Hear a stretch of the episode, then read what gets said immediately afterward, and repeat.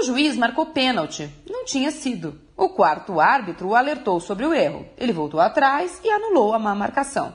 Sabe de quem é a culpa? De vocês, da imprensa. Depois de ter uma penalidade marcada a seu favor muito bem anulada, o Santos quer anular a partida de anteontem que deu vaga ao Flamengo nas semifinais da Copa do Brasil. Não vou aqui desenhar todas as vantagens de não se ter uma partida manchada por um pênalti inexistente. Imagino aqui que todos concordam que é melhor não termos esse tipo de coisa. Também não vou listar aqui todos os benefícios que seriam trazidos pelo uso de imagens para dirimir lances polêmicos, o que até agora é proibido. Também não vou ser cordeirinha e acreditar piamente na versão da arbitragem que negou interferência externa.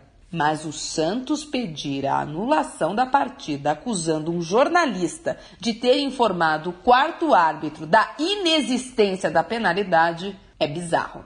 Vou repetir sem apresentar nenhuma prova de absolutamente nada, o Santos Futebol Clube quer anular o jogo de anteontem e elegeu o jornalista Eric Faria da TV Globo como culpado por supostamente ter falado uma verdade.